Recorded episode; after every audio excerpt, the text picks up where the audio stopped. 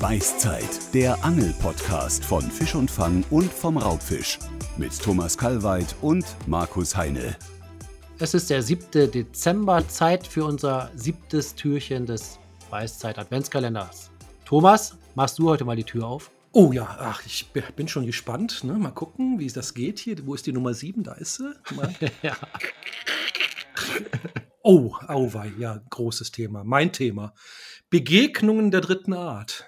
Oh, wir hatten ja schon jetzt, gestern war ja zum Nikolaus das Thema Angst und da hattest du mal kurz über Gespenster gesprochen am Wasser.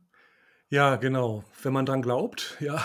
Ja, ja genau, das kann passieren. Ja, wie gesagt, es gibt ja eine ganz große Tradition beim Angeln, das sind Gespenstergeschichten beim Angeln. Jeder kann sowas erzählen und viele haben sowas erlebt. Und da gibt es ja auch, ach ja, ich könnte da jede Menge Geschichten erzählen. Ja, erzähl aus, doch mal. Hä? Ach, was weiß ich, aus der Literatur, so übersinnliche. Chris Yates ist da so ein großes Beispiel. Ne, da gibt es so Geschichten, von dem da fährt er so nachts mit dem Mofa durch die englische Landschaft und auf einmal kommt er an so einer alten Mauer an und, und, und hört hinter der Mauer so Wasser plätschern und Karpfen springen und so Blässhühner quieken und Frösche quaken. Es hört sich also an wie in so ein super Karpfengewässer. Er fährt nach Hause und am nächsten Tag fährt er da wieder hin, um den, den, den Eigentümer von, von diesem Anwesen zu fragen, ob er da mal angeln darf. Ne? Und was war? Da war gar kein Wasser. Ne, okay. Hat, das war so eine, eine, weiß ich nicht, Parallelwelt oder keine Ahnung, was er sich da eingebildet hat. Aber, aber die Geschichte, wenn ich immer, wenn ich die lese, da läuft es einem kalt, kalten ja. Rücken runter. Also Chris Yates ist so ein großes Beispiel.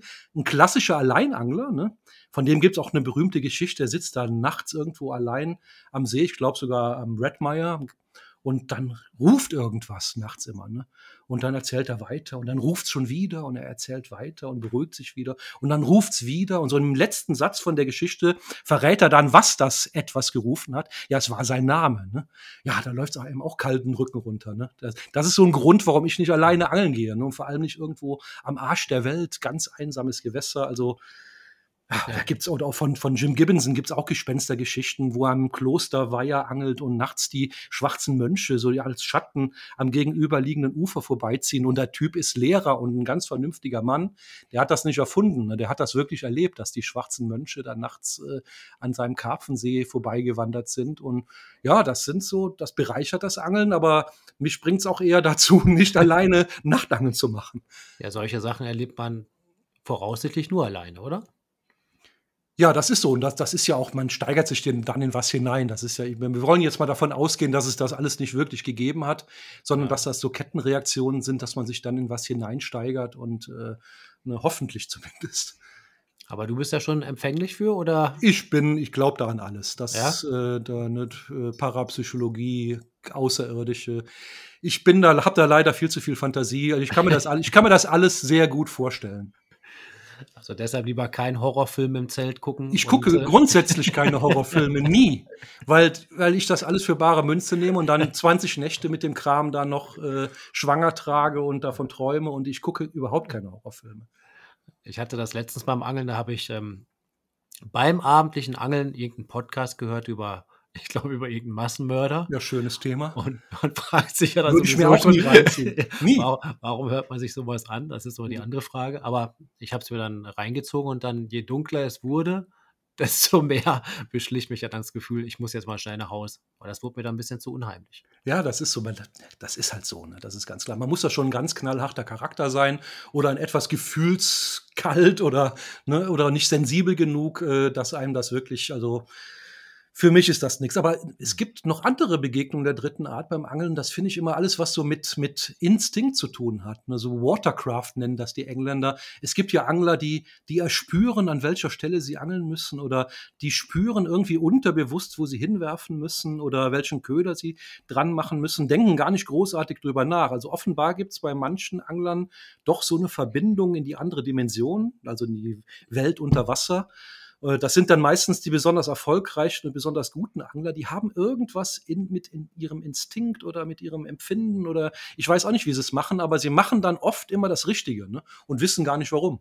Ja, es gibt ja auch so Momente beim Angeln, da spürt man förmlich, dass gleich was passieren wird oder man ist sich ganz sicher, so, das klappt jetzt. Das ist ja, ja auch so ein Gefühl, das ist nicht jedes Mal. Das ist dann, das, das keimt dann manchmal auf und da weiß man aber schon, ja, das stimmt und das es passt auch meistens. Das ist ja mal ganz seltsam. Hm.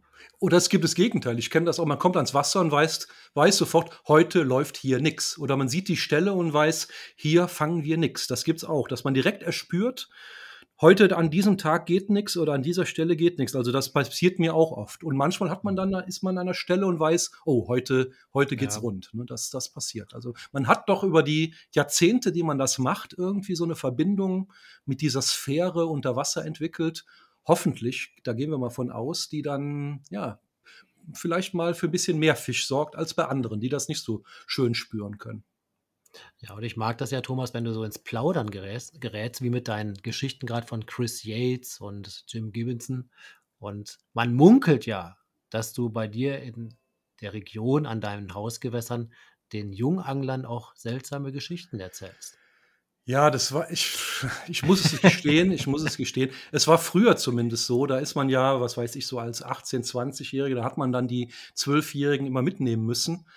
Und wenn dann nachts der Mond aufgeht und die Sterne am Himmel hängen, dann habe ich immer gerne so erzählt über die Möglichkeit von außerirdischem Leben und wie wahrscheinlich das ist. Und ach, guck mal da, da kommt gerade was geflogen und könnte das nicht auch sowas sein? Und ja, leider Gottes saßen die morgens so ein bisschen alle wie paralysiert da mit großen Augen, weißen Gesichtern. Und als ihre Eltern die abgeholt haben, das, die waren so ein bisschen verändert. Das waren, die Nacht hat sie reifer gemacht, sagen wir es mal so. die haben dann auch kein Auge zubekommen. Aber damals war man so blöd, man hatte sich einen Spaß draus gemacht und den, den Jungs ein bisschen Angst gemacht. Heute würde ich das auch nicht mehr machen. Ne? Aber naja, ich kann mich auf jeden Fall noch dran erinnern. Stundenlange Gespräche über Außerirdische und UFOs und naja. Hört sich auf jeden Fall spannend an und äh, ich muss jetzt erstmal überlegen, ob ich meinen Sohn mal mit dir zum Angeln schicke oder das lieber Besser nicht, besser nicht. Alles klar. In diesem Sinne, Thomas, bis morgen und auch an alle Hörer. Einen schönen Tag noch und wir hören uns morgen zum achten Türchen alles klar, bis morgen. Bis dann. Petri, ciao.